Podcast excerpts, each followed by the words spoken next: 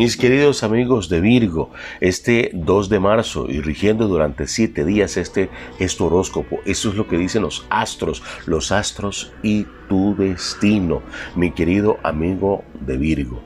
¿Te has dado cuenta que tienes que pedir perdón? Sabes perfectamente que el problema que surgió con tu pareja, el único culpable eres tú y tienes que pedir perdón. Tienes que hacerlo de una manera sincera Así es que, Virgo, vamos, sea valiente, vaya y le dice a esa persona, me equivoqué, erré, lo hice mal, perdóname. Te amo, mi amor, quiero estar contigo. En cuanto a la salud, algunas dolencias que tienes son dolencias psicológicas más que físicas, son psicológicas. Tienes que recargarte las pilas durmiéndote tus 8 horas. Nada de estarte acostando a las 2 de la mañana para levantarte a las 5. No, Virgo.